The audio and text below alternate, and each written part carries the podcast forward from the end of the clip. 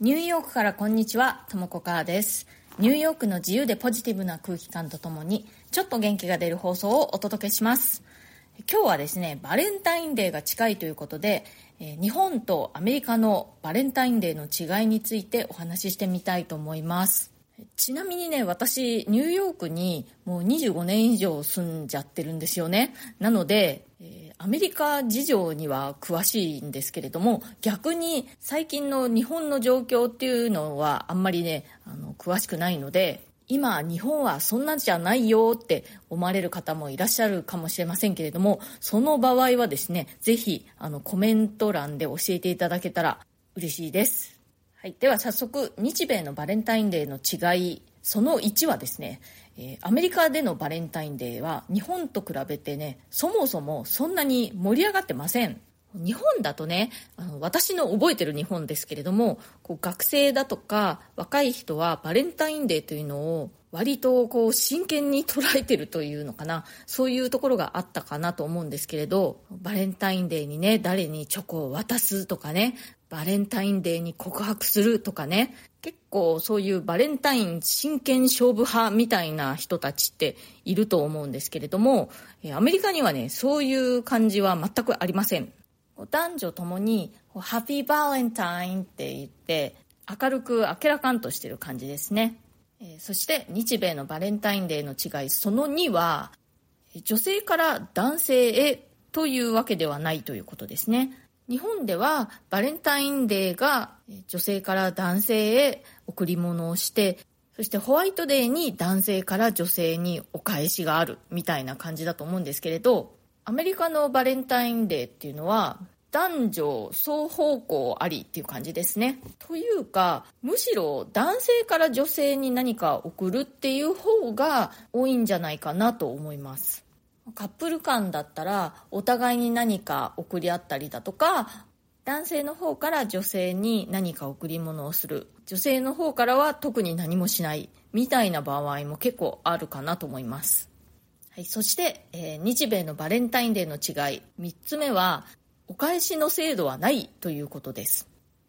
ホワイトデーっていう日はアメリカには存在しないんですね。なのでこう日本みたいにバレンタインで何かもらったらホワイトデーにはそれ相応のものをお返ししなくちゃいけないみたいな感じは全然ありません。あの日本にはね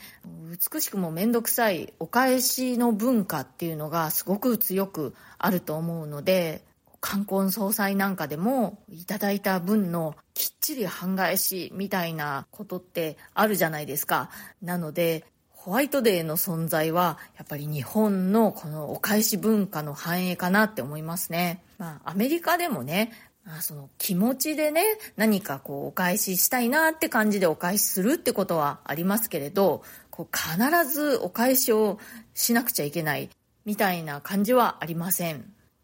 それから日米のバレンタインデーの違い。4つ目は贈るものはね必ずしもチョコレートではないということです、まあ、日本でもねあの甘いものがあんまり好きじゃない人には何かこうお酒を送るとかねま塩っ気のものを送るとかあるかもしれないですけれどもまあ日本ではバレンタインデーといえばチョコレートって感じだと思うんですけれどもアメリカだとまあ、チョコレートでもありだけれども、花束とか、あとは食事をご馳走するっていう感じもありですね。あとはもっとお金をかけたい人は、えージュエリーだとか、アクセサリー、身につけるものなんかをプレゼントするっていうこともあるかなと思います。で、なんかその時もね、えー男性から女性にっていう方が割とメインじゃないかなと思います。まあこんな感じでね、あの、日米のバレンタインデーというのはなんとなくね、こう雰囲気が違いますね。ちなみに私たち夫婦はどんな風にバレンタインで過ごすかというとですね、夫が私にチョコレートをプレゼントしてくれるっていうことが結構多いかなと思いますね。うん、以前はね、花束もプレゼントしてくれてたんですけれども、うちね、猫2匹飼ってて、その猫図がね、花にいたずらしちゃうんですよね。なので、お花は大好きなんですけれども、花束は、あの、やめようということになりました。あとはまあ食事に行ったりする時もあるし、まあそんな感じかな。私から夫に何かプレゼントしたことはあったかななんかあったかもしれないけれど忘れました。ああとカードを送り合ったりすることもありますね。今思い出したんですけれども、えー、去年はですね、夫がチョコレートでカバーされたイチゴあるじゃないですか。あの、生のイチゴね。あれを、えー、プレゼントしてくれたんでした。それプラス、巨大なハート型の風船を何個か3個ぐらいかな。それ付きで、えプレゼントしてくれました。ちょっとね、その風船にはびっくりしましたね。アメリカ人風船が好きなんですよね。誕生日とか、ベイビーシャワーとか、こうお祝い事には風船っていう感じですね。